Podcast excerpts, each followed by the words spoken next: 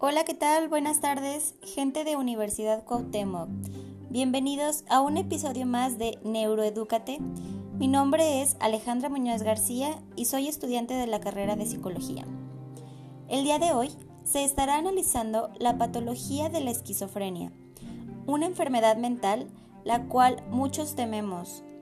También se estará analizando sus diferentes etiologías, con el fin de entender lo que conlleva el ser una persona con esta afección, qué cuestiones la podrían acarrear y cómo podríamos sobrellevarla. Así que, comenzamos.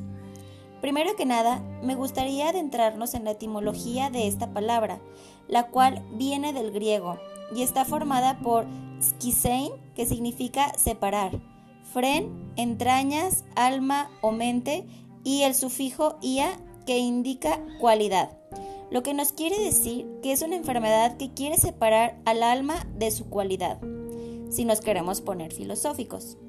Pero realmente en su contexto patológico es un trastorno mental crónico en el que existe una distorsión del pensamiento, percepciones, emociones, lenguaje, conciencia y conducta, y afecta al 1% de la población, pero aún las causas certeras se desconocen. Esta distinción se solapaba con otra que se distinguía los, los trastornos mentales que podían ser explicados por causas psicológicas y sociales, denominadas psicógenos, de aquellos que se denominan por causas biológicas o somáticas denominadas somatógenos. Por ejemplo, un cuadro de histeria se ubica en el grupo de los psicógenos, mientras que el cuadro delirante asociado se le atribuye al consumo de alcohol o a una infección por sífilis se le atribuye a los del grupo somatógeno. Pero adentrándonos en el libro, en el libro de esquizofrenia de Felipe Ortuño, nos sugiere que la esquizofrenia se origina sobre la vulnerabilidad biológica como punto de partida.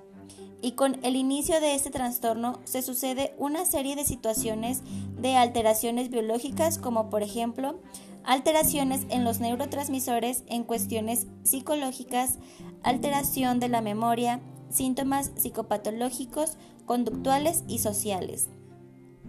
Su etimología que nos muestra Ortuño, los factores genéticos son importantes.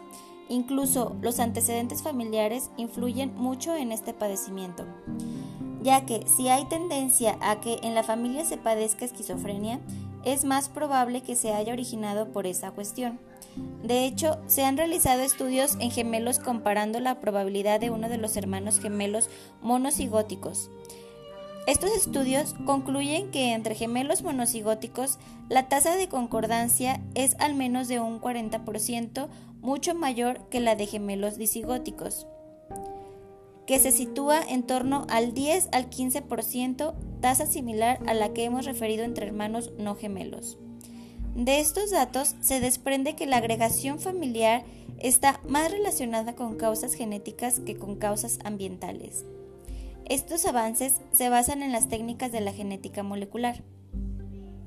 Entre otros, hay estudios de ligamentos que tratan de identificar y relacionar regiones de los cromosomas y la enfermedad, al tratar de detectar los genes de la esquizofrenia por medio del DNA, lo cual tampoco se ha encontrado mucha información.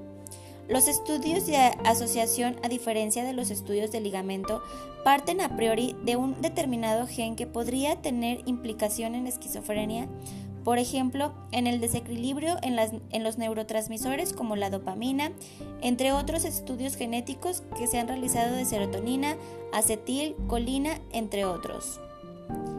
La estructura de la anfetamina es muy parecida a la de la dopamina.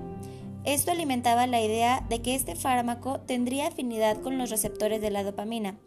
La hipótesis dopaminérgica presenta dos componentes. En primer lugar, relaciona psicosis con hiperactividad dopaminérgica y en segundo lugar, asocia el mecanismo antipsicótico de los fármacos con el bloqueo de receptores de dopamina.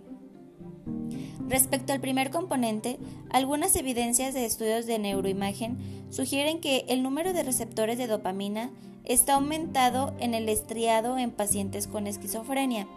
Además, los índices de mejoría como la intensidad de síntomas positivos o el bienestar subjetivo, se relaciona con un determinado porcentaje de ocupación de receptores de dopamina. Recientemente, estudios que combinan neuroimagen y genética pueden suponer un avance en la hipótesis de los neurotransmisores dopaminérgicos en la esquizofrenia. En este sentido, la investigación sobre los antecedentes de los pacientes han detectado que algunos factores pueden aumentar el riesgo de padecer el trastorno. Los más conocidos son las infecciones virales durante el embarazo y las complicaciones durante la gestación y el parto. Estos factores tienen en común haber podido afectar el desarrollo normal de las estructuras del cerebro en las personas que años después desarrollará esquizofrenia. El primer estudio que arrojó luces sobre la influencia de las infecciones virales durante el embarazo se realizó en Filadelfia, donde se puede valorar alteraciones en el desarrollo fetal que son la mayor frecuencia de algunas variaciones físicas menores que, si bien se dan también en personas que no desarrollan esta patología, son sin embargo más frecuentes en pacientes con esquizofrenia. Por ejemplo, variaciones faciales en la forma del paladar, menor distancia entre los ojos, pequeñas malformaciones en los pabellones auditivos. Desde mediados de los años 80, una serie de estudios que han ido confirmando sucesivamente que existen alteraciones en algunas áreas tanto de la corteza cerebral como de regiones más profundas o subcorticales de cerebros esquizofrénicos. Uno de los descubrimientos más, demostrativos se, obtuvo estudiando al microscopio la ausencia en los cerebros de células del glía. Cuando más inmaduro es un cerebro, menos probabilidad tiene de reaccionar ante un daño que se le inflinja desarrollando acumulación de células de la glía o gliosis. Los cambios que se presentan en las estructuras del cerebro y sus síntomas son por lo que conocemos de las funciones cerebrales, podemos afirmar que las regiones que presentan los cambios en la esquizofrenia participan en los procesos de atención, pensamiento, planificación o procesamiento de las emociones. Por lo tanto, se le atribuye a la corteza frontal por estudios que se han realizado y se ve que es menor el grosor cerebral en estas regiones. También se ha propuesto cambios en la corteza temporal y el sistema límbico por el hecho del deterioro del lenguaje y las alucinaciones, ya que hay áreas en la corteza temporal que son el substrato del procesamiento de la información auditiva y del lenguaje.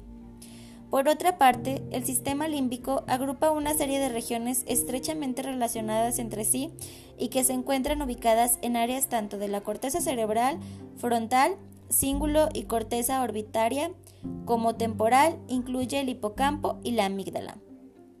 El hipocampo participa en las funciones de memoria y la amígdala en la interpretación emocional de los estímulos del ambiente. Por ello, se ha especulado mucho sobre la relación entre compromiso de las estructuras límbicas y síntomas como alteraciones delirantes, distorsiones de los recuerdos, embotamiento y deterioro afectivo. El tálamo es una estructura de revelo que tiene la misión de regular o filtrar la entrada de señales que se dirigen unas a la corteza cerebral y otras al sistema límbico. Se sabe que participa en la atención y el procesamiento de la información. En la esquizofrenia se han detectado alteraciones en varios de los núcleos que lo componen. Por ello, recientemente se ha planteado la hipótesis de que la alteración talámica estuviera relacionada con las alteraciones atencionales características de la esquizofrenia.